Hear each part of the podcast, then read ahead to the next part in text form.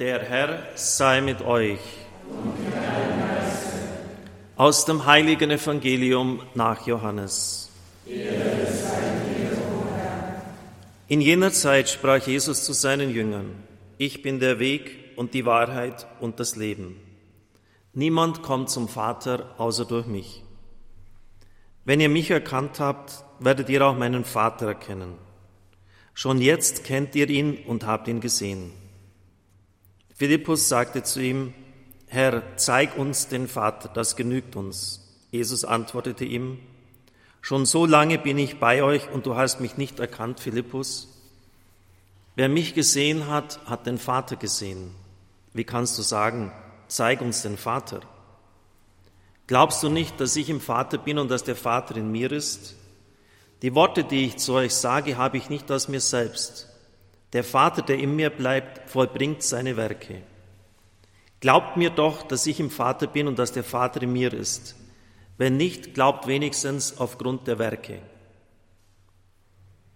Amen, Amen, ich sage euch, wer an mich glaubt, wird die Werke, die ich vollbringe, auch vollbringen. Und er wird noch größere vollbringen, denn ich gehe zum Vater. Alles, um was ihr in meinem Namen bittet, werde ich tun, damit der Vater im Sohn verherrlicht wird. Wenn ihr mich um etwas in meinem Namen bittet, werde ich es tun. Evangelium unseres Herrn Jesus Christus.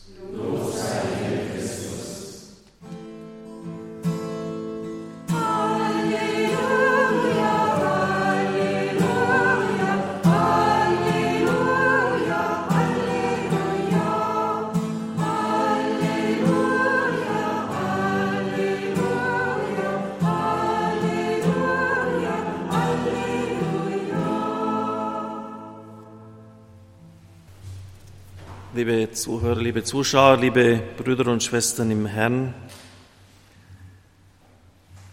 Als Papst Benedikt in Bayern war, hat er am 10. September 2006 in München eine bemerkenswerte Predigt gehalten. Er ging vom Sonntagsevangelium aus, von der Heilung des Taubstummen, den er mit dem Ruf Ephata, öffne dich, das Gehör und die Fähigkeit zur Sprache wieder zurückgeschenkt hatte. Er deutete das auf die Situation des Menschen in der heutigen Zeit, der schwerhörig geworden ist und dessen Zunge auch das Lob Gottes kaum mehr verkündet. Geht es wirklich einfach so weiter, hat er damals die Frage gestellt, wenn Gott in unserem Leben, in unserer Welt ausfällt? Bevor wir da weiter fragen, möchte ich ein wenig aus meiner Erfahrung in der Begegnung mit den Bischöfen der Welt erzählen. Die katholische Kirche in Deutschland ist großartig durch ihre sozialen Aktivitäten, durch die Bereitschaft zu helfen, wo immer es Not tut. Immer wieder erzählen mir die Bischöfe, zuletzt aus Afrika, bei ihren Besuchen, sie müssen alle fünf Jahre Rechenschaft über die Führung ihrer Diözesen in Rom ablegen, alle Bischöfe der ganzen Welt, erzählen mir diese Bischöfe aus Afrika dankbar von der Großherzigkeit der deutschen Katholiken und beauftragen mich, diesen Dank weiterzugeben. Ich tue es hiermit einmal öffentlich. Auch Bischöfe aus den baltischen Ländern haben mir berichtet, wie großartig ihnen deutsche Katholiken beim Wiederaufbau ihrer durch Jahrzehnte kommunistischer Herrschaft schlimm zerstörten Kirchen halfen.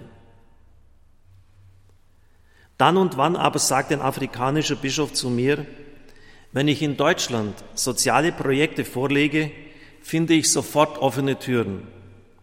Aber wenn ich mit einem Evangelisierungsprojekt komme, stoße ich eher auf Zurückhaltung. Also wo es darum geht, den Glauben weiterzugeben. Offenbar herrscht da bei manchen die Meinung, die sozialen Projekte müsse man mit höchster Dringlichkeit voranbringen. Die Dinge mit Gott oder gar mit dem katholischen Glauben seien doch eher partikulär und nicht so vordringlich. Und doch ist es gerade die Erfahrung dieser Bischöfe, dass die Evangelisierung vorausgehen muss dass der Gott Jesu Christi bekannt, geglaubt, geliebt werden, die Herzen umkehren muss, damit auch die sozialen Dinge vorangehen, damit Versöhnung werde, damit zum Beispiel AIDS wirklich von den tiefen Ursachen her bekämpft und die Kranken mit der nötigen Zuwendung und Liebe gepflegt werden können. Das Soziale und das Evangelium sind einfach nicht zu trennen. Wo wir den Menschen nur Kenntnisse bringen, Fertigkeiten, technisches Können und Gerät, bringen wir zu wenig. Und er sagt dann, dass die Techniken der Gewalt dann sich rasch in den Vordergrund spielen, auch die Macht. Man geht immer weiter weg von der Versöhnung, vom gemeinsamen Einsatz für Gerechtigkeit und Liebe. Die Völker Afrikas und Asiens sehen im christlichen Glauben nicht die eigentliche Bedrohung ihrer Identität, sondern in der Verachtung Gottes und in dem Zynismus, der die Verspottung des Heiligen als Freiheitsrecht ansieht und Nutzen für künftige Erfolge der Forschung zum letzten Maßstab erhebt. Die Ehrfurcht vor dem Heiligen der anderen setzt wiederum voraus, dass wir selber die Ehrfurcht vor Gott wieder lernen. Diese Ehrfurcht kann in der westlichen Welt nur dann regeneriert werden, wenn der Glaube an Gott wieder wächst, wenn Gott für uns und in uns wieder gegenwärtig wird. Wir drängen unseren Glauben niemand auf. Glaube kann nur in Freiheit geschehen. Aber die Freiheit der Menschen, die rufen wir an, sich für Gott aufzutun, ihn zu suchen, ihm Gehör zu schenken. Wir, die wir hier sind, bitten den Herrn von ganzem Herzen, dass er wieder sein Ephata, sein Öffne zu uns sagt, dass er unsere Schwerhörigkeit für Gott, für sein Wirken und sein Wort heilt und uns sehend und hörend macht. Wir bitten ihn, dass er uns hilft, wieder das Wort des Gebetes zu finden, zu dem er uns in der Liturgie einlädt und dessen ABC er uns im Vater unser gelehrt hat. Wir verletzen nicht den Respekt vor der Religion und der Kultur der anderen, wir verletzen nicht die Ehrfurcht vor ihrem Glauben, wenn wir uns laut und eindeutig zu dem Gott bekennen, der der Gewalt sein Leiden entgegengestellt hat, der dem Bösen und seiner Macht gegenüber als Grenze und Überwindung seiner Barmen aufrichtet. Ihn bitten wir, dass er unter uns sei und dass er uns helfe, glaubwürdige Zeugen zu sein. Liebe Zuhörer, liebe Zuschauer, liebe Brüder und Schwestern im Herrn, das ist etwas ganz Wichtiges, was der Papst hier gesagt hat und zeigt natürlich auch einen gewissen Schiefstand in unserer Wahrnehmung, in unserer Kirche an. Es ist natürlich klar, dass der Einsatz für die Armen eine vorrangige Option des Evangeliums ist, so nennt man es. Ich bin dazu gekommen, den Armen die gute Botschaft zu verkünden, sagt Christus. Denken Sie an das Endgericht. Es ist schon irgendwie frappierend, da wird nicht examiniert, wie wir sie gebetet haben, sondern ob sie im Nächsten, der in Not war, Christus erkannt haben. Darauf kommt es an. Oder denken Sie an das Johannesevangelium, es kennt keinen Einsetzungsbericht, also wie die Eucharistie gefeiert wird, anstelle dessen aber die Fußwaschung. Das heißt, der Dienst, der letzte Dienst, der Sklavendienst, die Bereitschaft, niedrige, unangenehme Dienste zu tun und Eucharistie gehören zusammen, sie legen sich gegenseitig aus. Wer Eucharistie feiert, muss auch bereit sein, die Füße zu waschen, muss auch bereit sein, niedrige, nicht angenehme Dienste zu tun, sonst hat er nicht kapiert, um was es hier geht. Das ist keine, was wir hier feiern, abgeschlossene kultische Handlung, sondern das will ins Leben hinausdrängen und will dort umgesetzt werden, liebe Brüder und Schwestern im Herrn. Und der Papst wird doch nie müde, Franziskus immer wieder zu sagen, dass wir an die Peripherie zu gehen haben. Da meint er damit im Vorkonklave die Peripherie menschlicher Existenz, die des Mysteriums der Sünde, des Schmerzes, der Ungerechtigkeit, der Ignoranz, der fehlenden religiösen Praxis, die des Denkens und jeglichen Elends. In Buenos Aires hat er auf seinem Schreibtisch unter einer Glasplatte ein Bild von einem hungernden Kind. Hat es jeden Tag angeschaut. Liebe Brüder und Schwestern im Herrn, die Kirche ist ein Leib. Und wenn ein Glied leidet, leiden alle mit. Und deshalb ist das schon richtig, dass man dieses Soziale betont. Trotzdem muss man aber auch festhalten, der Schwerpunkt der Verkündigung Jesu war nicht ein Sozialprogramm. Er hat ihnen nicht bessere Fischfangmethoden beigebracht.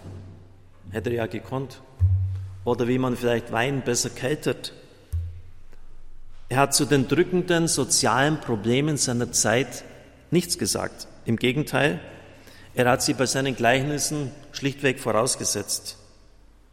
Die Sklaverei, die Schuldknechtschaft, die drückende Steuerlast und daraus resultierend aus all diesem Konglomerat, aus dieser gefährlichen Mischung, soziale Spannungen, ständige Aufstände. 90 Prozent der Leute lebten in großer Armut. Bei einem Tiefstand des Sees Genezareth hat man ein Boot aus der Zeit Jesu gefunden, das aus 14 verschiedenen Holzarten zusammengesetzt Man hat es immer wieder geflickt. Offensichtlich waren die Leute sehr arm. Das erste und entscheidende Wort, das Christus gesagt hat, heißt, kehrt um und glaubt an das Evangelium. Das ist sein Programm. Die Verkündigung des Reiches Gottes. Denn der Mensch lebt nicht nur vom Brot allein, so wichtig das natürlich auch ist. Die entscheidende Rangordnung ist im Vater unser gegeben. Wir sollen um das Kommen seines Reiches beten und bitten.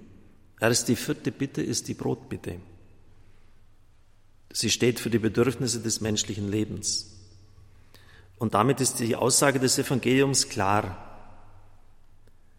Wenn die Rechte Gottes respektiert werden, ergibt sich von selbst, dass der Mensch nicht auf der Strecke bleibt. Wer die Rechte Gottes achtet, achtet auch die Rechte der Menschen. Liebe Brüder und Schwestern im Herrn, ich habe vieles sehr Bedrückendes gelesen, um mich gut vorzubereiten auf dem Marathon über die Demokratische Republik Kongo. Der Papst hat nicht umsonst zum Gebet für dieses Land und Fasten aufgerufen. Weil der Präsident nicht zurücktritt, zerfällt die staatliche Ordnung. Überall organisieren sich Banden, die marodierend, plündernd, mordend, vergewaltigend durch die Lande ziehen.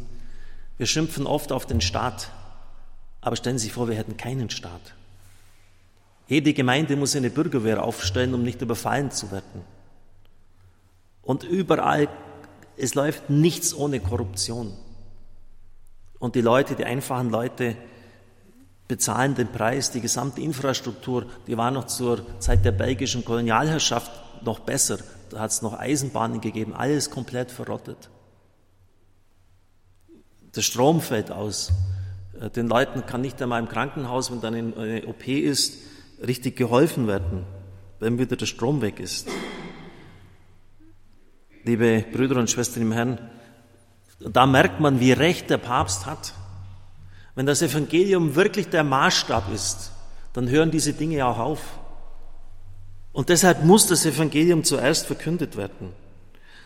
Es gibt ja auch wieder keinen besseren Zeugen dafür als Papst Franziskus.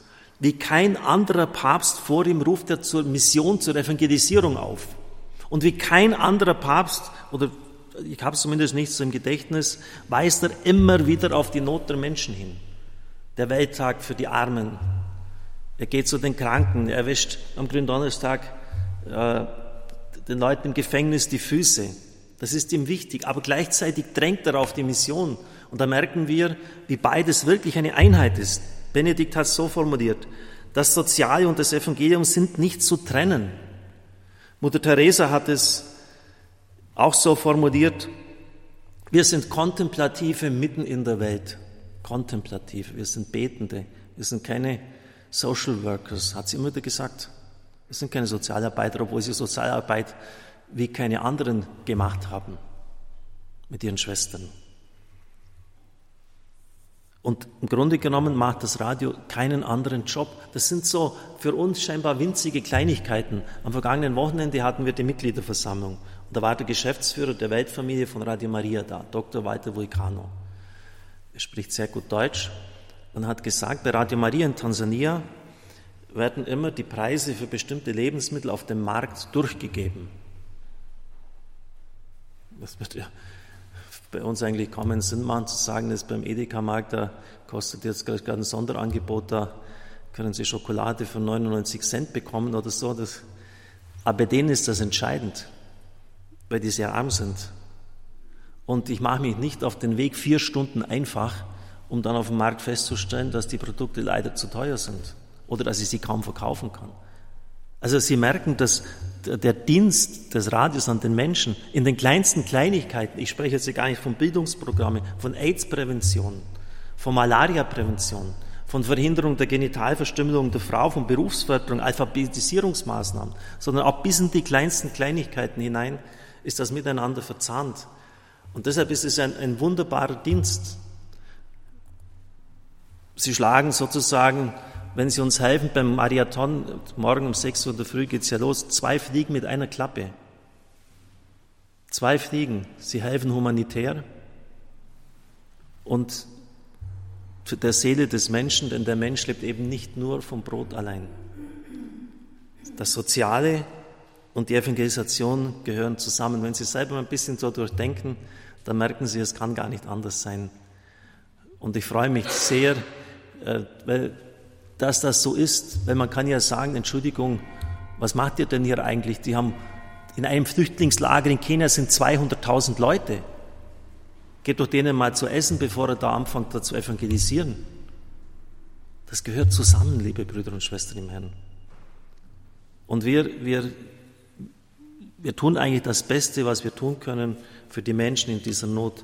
Also ich merke sehr, wie mir das wirklich, wie mich das persönlich betrifft, wenn ganze Länder nur aufgrund der Machtgier einzelner Leute, die sich eben auch wieder nicht am Evangelium orientieren, sonst wäre es nicht so, im Chaos versinken. Und glauben Sie mir, wenn wir, wenn die Menschen da wirklich intensiv im Gebet einstehen, auch für die Regierung, für die Männer und Frauen, die sie regieren, dass die Korruption etwa auch aufhört, dann wird sich auch etwas ändern. Woher soll es denn sonst kommen, die Hilfe, als von dort? Amen.